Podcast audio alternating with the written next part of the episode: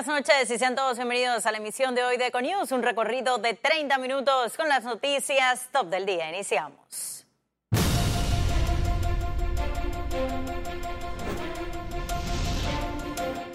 Laurentino Cortizo se reunió con la presidenta de la concertación, Michelle Muchet, para conocer los avances del paquete de reformas constitucionales. Ese jueves será sometido a votación el borrador final.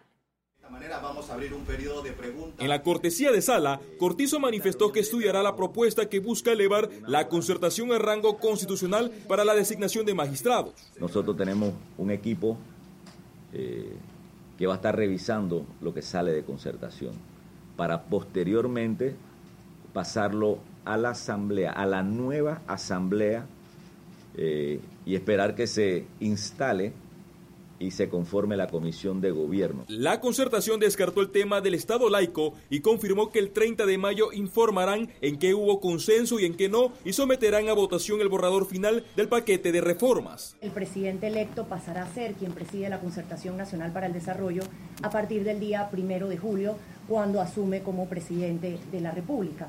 El objeto central de esta reunión ha sido conocer de modo particular los avances que se lleva desde este espacio de diálogo. Después de la consulta, sometiendo eh, ya a votación la primera legislatura y se pasaría entonces en enero el proceso de la, de la segunda legislatura para entrar entonces a un referéndum. Quisiéramos que ese referéndum se haga eh, en un año. Por otro lado, el presidente electo agregó que se reunirá este martes con los diputados del PRD ante las sesiones extraordinarias convocadas por el presidente Varela.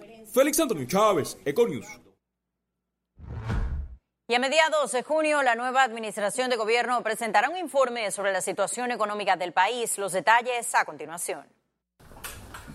Ese lunes se realizó la primera reunión de transición en el Ministerio de Economía y Finanzas. Esperamos que como resultado de esas reuniones vamos a poder tener un diagnóstico pues, lo más claro posible de esas áreas, de, esas áreas que son muy, eh, muy propias de la competencia del Ministerio. Y una de ellas, por supuesto, el tema de las finanzas públicas. El encuentro fue liderado por el vicepresidente electo José Gabriel Carrizo, el ministro electo Héctor Alexander, la ministra Eida Varela y el secretario de Metas Jorge González.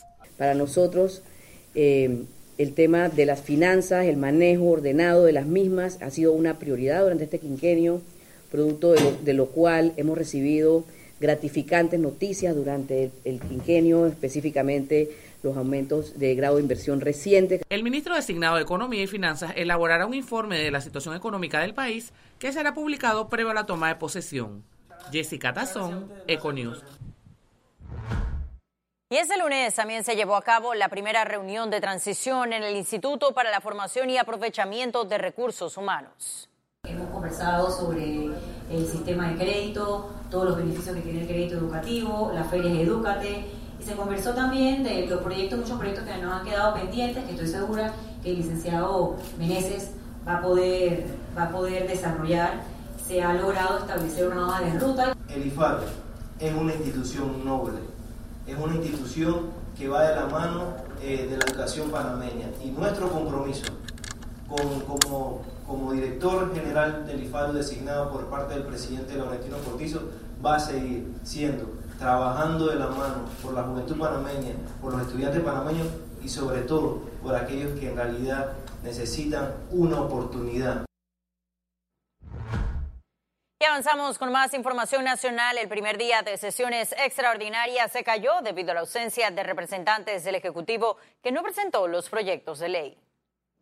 En este momento el Ejecutivo no ha venido a la Asamblea y no ha presentado los proyectos de ley por eso no podemos darle trámite. 27 de 71 diputados asistieron al llamado a sesiones extraordinarias que duró menos de 15 minutos, luego de la lectura de los temas a tratar hasta el 30 de junio. Bueno, como observan, el legislativo ha cumplido, tuvo quórum, se instaló, pero luego, durante el tiempo transcurrido, el Ejecutivo no se ha presentado a traer los, los proyectos de leyes que están incluidos en el decreto que cumpla lo antes posible con presentar los proyectos que nosotros tenemos que discutir, si no vamos a estar perdiendo el tiempo.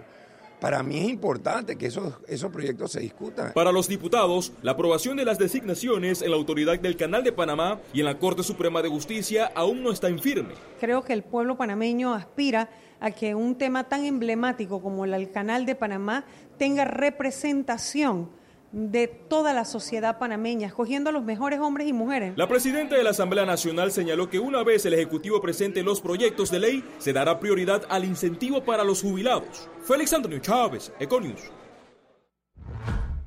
Y en el juicio por pinchazos que se le sigue al expresidente Ricardo Martinelli, este lunes compareció el perito Gustavo Scott, quien elaboró tres informes de transcripciones que sirven a la Fiscalía para probar su teoría del caso. Nosotros aún no hemos terminado con este perito. La defensa en su momento tendrá su oportunidad para contrainterrogarlo y lo importante es que él realizó 37 transcripciones. ¿Eso qué significa? Que escuchó 37 entre audios y videos que obviamente tiene que explicarlo poco a poco. Y lo importante es que dentro de esas transcripciones se mencionan nombres. Se mencionan nombres de personas que hoy por hoy resultan ser las víctimas de lo que nosotros estamos precisando. Es decir, que no solamente hubo un seguimiento sin autorización judicial, sino también hubo intervención de muchas personas que son las víctimas que nosotros representamos como Ministerio Público. En un momento se ha mencionado a Ricardo Martinelli. ¿Cómo tú te defiendes de algo en el cual no se te menciona? El perito o el testigo, el informe, en nada hace referencia a que Ricardo Martinelli hizo o no hizo una cuestión. Entonces, la defensa de Martinelli está viendo que lo que la Fiscalía está haciendo y lo más grave es que a sabiendas que se estaba investigando a Ricardo Martinelli no se le dieron las garantías. Economía.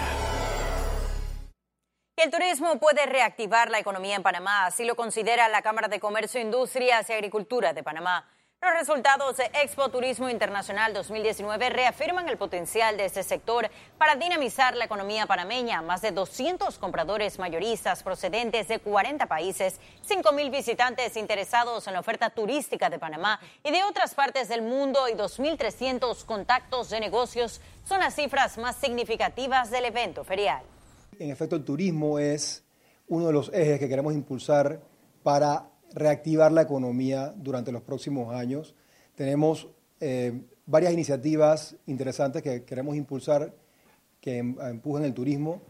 Por ejemplo, tenemos el tema del Fondo Mixto de Turismo, el cual es de un mínimo de 20 millones de dólares que debe eh, darse de fondos para, el, Fondo Mixto. Eh, ya nos han informado que los primeros 5 millones fueron desembolsados la semana pasada y la Bolsa de Valores de Panamá se convirtió en la primera bolsa de valores en América Latina en unirse al programa de socios de Climate Bonds. El programa de socios de Climate Bonds, al que ahora pertenece la Bolsa de Valores de Panamá, reúne miembros del sector financiero global y promueve el desarrollo de estándares de bonos verdes. La iniciativa moviliza el mercado de bonos para soluciones de cambio climático y de esta materia logra la transición a una economía baja en emisiones de carbono. Y ahora sí ha llegado el momento de conocer un resumen de la jornada bursátil de este lunes 27 de mayo. El DAX se cotizó en 12.071 con 18 puntos, subida de 0.50%. El IBEX 35 se ubicó en 9.216 con 40 puntos, alza de 0.46%. Mientras que la Bolsa de Valores de Panamá se situó en 439 con 88 puntos, un aumento de 0.06%. Y ahora veamos en detalle el volumen negociado en la Bolsa de Valores de Panamá. Total negociado 28 millones 128 mil 288 con 37 centavos.